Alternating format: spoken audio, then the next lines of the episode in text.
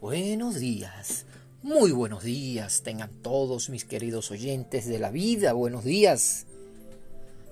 Desde su programa Crecimiento Espiritual, Madurez Psicológica, quien les habla su amigo de siempre, sí, José León, así es, en este lunes, comienzo de semana, sí, a las ocho y media de la mañana de este día 13, 13 de julio del año 2020. Bueno, mis queridos amigos y oyentes, les traigo un tema, el cual titulé El dominó, una forma de vivir jugando. Sí, así mismo es. Y quiero de empezar diciendo que, bueno, quién no le encanta el dominó? A mí me encanta jugar dominó.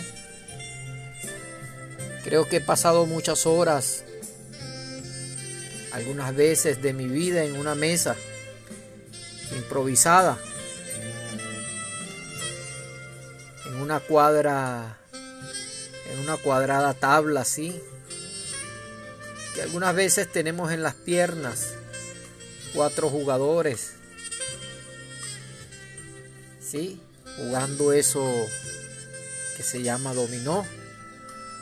Lo que más me gusta es que hay que pensar, analizar, interpretar, jugar y hasta adivinar las razones que tienen los otros para hacer esa jugada y no otras, por supuesto, ya que esa es la que más hacemos en la vida Pudiera decir que el dominó es una metáfora de la vida y por eso jugarlo nos prepara para vivir. Estoy seguro de que quien trasciende a la ficha y a la rutina del juego mismo, las ubica en la vida, tendrá posibilidades de entender mucho de sus comportamientos o de las acciones de las personas que están con ellos. Para mí esta afirmación la sostiene la convicción de que tengo de que todo ser humano juega como vive. ¿Sí? Y es que muy probablemente en el juego que tiene una dimensión mágica de irrealidad, cada uno se expresa más genuinamente que en medio de las reglas que la sociedad a través de la educación y del lenguaje nos ha hecho asumir actitudes que muy probablemente no dicen lo que en el fondo somos. Sí, mi querido oyente, así mismo es. Así mismo es. Pero volvemos al dominó, a mi participación en este juego de mesas, que es el que me sirve como excusa para compartir hoy con ustedes algunas reflexiones que quiero que piensen y analicen en función de su propia vida. No sé cuándo aprendí a jugar, pero lo cierto es que, aunque no soy un un experto. Siempre lo he jugado. Tal vez entrarle a la reflexión de cuando aprendí a jugar es entrarle a mis raíces. Porque siempre recuerdo el dominó como parte de, de mi vida familiar y algunos, algunos juegos de mesa para divertirnos. ¿Sí? Como lo hacíamos anteriormente, hace muchos años en familia. Asimismo es, lo hacíamos como todo, pero muchas veces me paraba al lado de un tío que, que ya no está físicamente con nosotros.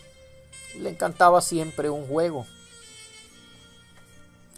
pero también le encantaba el dominó. Y jugaba con sus amigos. Y creo que viéndolo aprendí. Aprendí muchas cosas. Y esta debe ser la primera afirmación para tener en cuenta. Sí, de nuestros padres.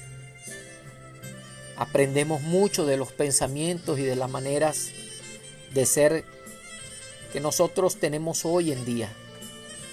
Aprendizajes que no tienen que ser explícitamente decididos,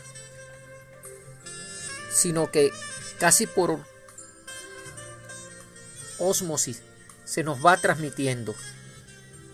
Me imagino que muchas veces un papá preguntará, ¿cuándo le enseñé eso a mi hijo? ¿Sí? Pienso que la respuesta será clara cuando vivía con él, cuando compartía el tiempo y el espacio. Podría decir, pero no tuve la intención de hacerlo. Sí, claro, es que no siempre es intencional, pero se dan esos aprendizajes esos espacios de juego, de dominó, que en algunos lugares compartí con, con familiares y en donde se construye la familia, las amistades, porque compartimos lo que somos y lo que no queremos ser. Son foros para entendernos, Lástima que las costumbres, algunas veces machistas, a pesar de que ha ido pasando ya esos tiempos, en aquella época no incluía mucho a las mujeres. Gracias a esto, bueno, se vuelve excluyente por algunos momentos. Claro que dolorosamente el machismo es una realidad que todavía muy presente en nuestra sociedad. Se nos ha olvidado que la mujer y el hombre son un complemento el uno para el otro. Y nadie es superior al otro por ser de un género o de otro. Los padres debieran siempre buscar que los espacios y las dinámicas familiares sean incluyentes. Es decir, en los que todos sus miembros tengan las posibilidades verdaderas de expresarse y de ser. Es importante que aún en el juego esté presente esa intención de ser incluyente, ya que muchas veces, mi querido oyente, es la fuente y la justificación implícita de muchos comportamientos, algunas veces dañinos, que la gente tiene en su cotidianidad. Claro está, ese juego que aprendí lo he compartido con muchas de las otras cosas, con el resto de personas con las que comparto la vida, algunos momentos en especial con un amigo que Pablo. Y sin embargo, para aceptar en la mesa del dominó, hay tres condiciones que algunas veces siempre pensamos o siempre las pienso. ¿Sí? Tres condiciones. Algunas veces es que sea mi amigo. Esto que se pueda perdonar si uno se da cuenta de que está haciendo trampa o que se resista al, al regaño si se equivoca. ¿Sí? Así mismo es. Si se equivoca en una jugada, y tiene que ser para divertirse y no una forma de asegurar la diversión. Es recorrer caminos conocidos y eso lo posibilitan los amigos.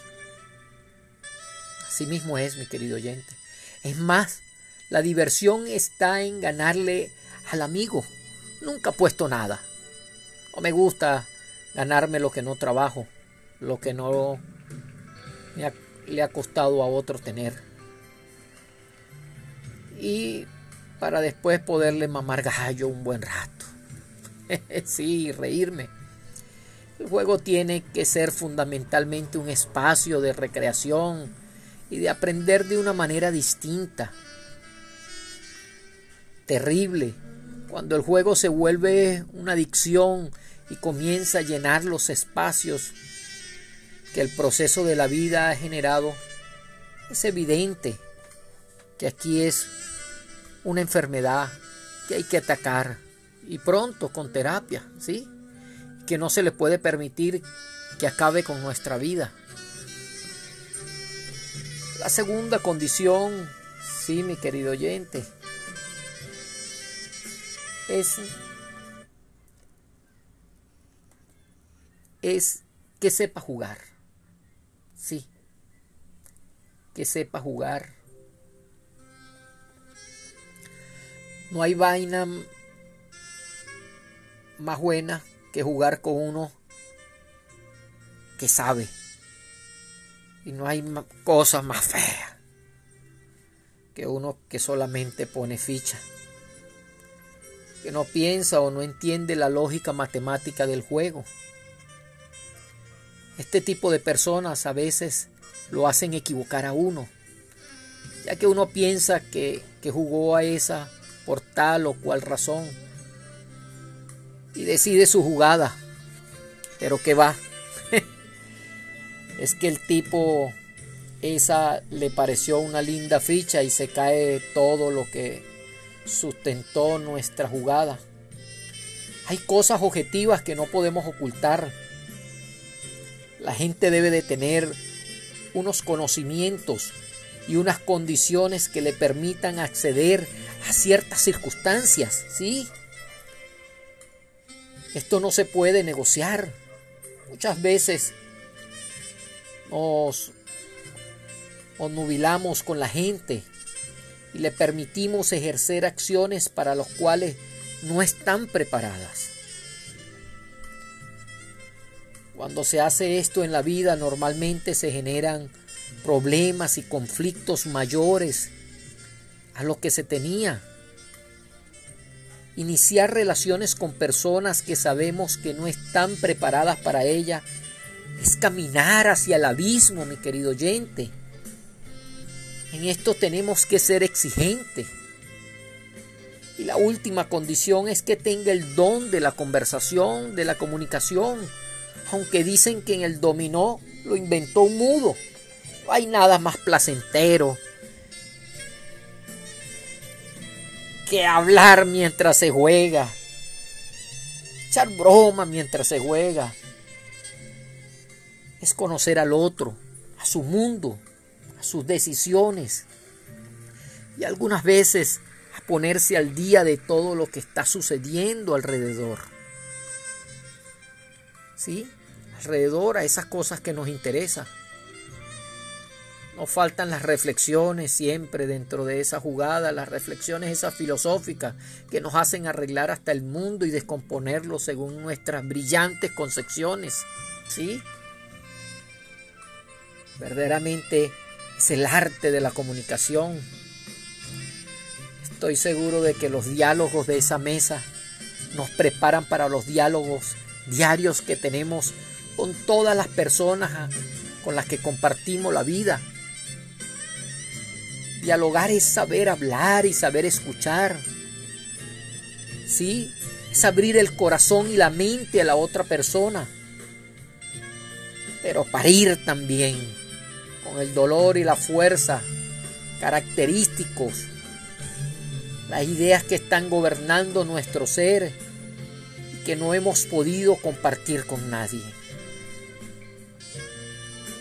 Como ves, las condiciones que pongo a mis compañeros para jugar dominó, en el fondo, quiero que sepas que son respuestas a convicciones que tengo en la vida, ya que creo que nada se debe hacer sin análisis, sin reflexión, y mucho menos en contra de los valores y las convicciones que caracterizan mis proyectos de vida.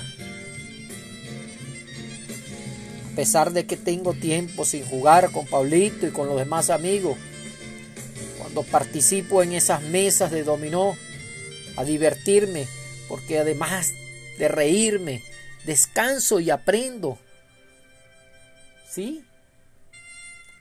Sí mismo es. Descanso y aprendo. Pero lo más importante es que a través de este juego venzo mucho también algunos miedos y entiendo que la vida es generar relaciones sinérgicas, ya que el existir humano es siempre un coexistir. Sé que estos juegos de mesa propios de generación en generación de este y más de este siglo está siendo ya desplazado por los tecnológicos, por las tablets, por las PC, el internet y todas sus posibilidades. Para ello se necesitan otras destrezas que a mí me parecen menos sociables, más individuales. Por ello cada vez cuando tengo una oportunidad voy a esa calle 54, 53, perdón, a ese obelisco, a esas partes.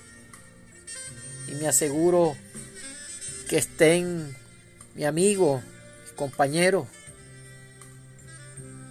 y otros para que vayan aprendiendo a conocerme y a conocerlos, a quererlos y a jugarlo para que puedan generar habilidades más sociales, más humanas.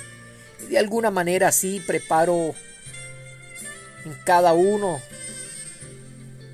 de mis hijos que algunas veces en su oportunidad me acompañan a esos aprendizajes que da esa, esa tabla cuadrada, esos espacios para divertirnos, y me asegura estar cerca de ellos y generar unas relaciones intensas que son las que necesito para influir positivamente. Lo único que no me gusta de la vida es que tiene como inicio algunas veces el azar. Pero bueno, de eso también tiene la vida. Y quien quiera aprender a vivir tendrá que entender y aprender a manejar el poco de azar. Algunas veces tan fuerte y decisorios. Sí, y decisorios que tienen la vida, mis queridos oyentes. Bueno, ahí les dejo. Feliz mañana. Dejo un tema maravilloso para que lo escuchen. De No Books la vida es un juego. Dios le bendiga.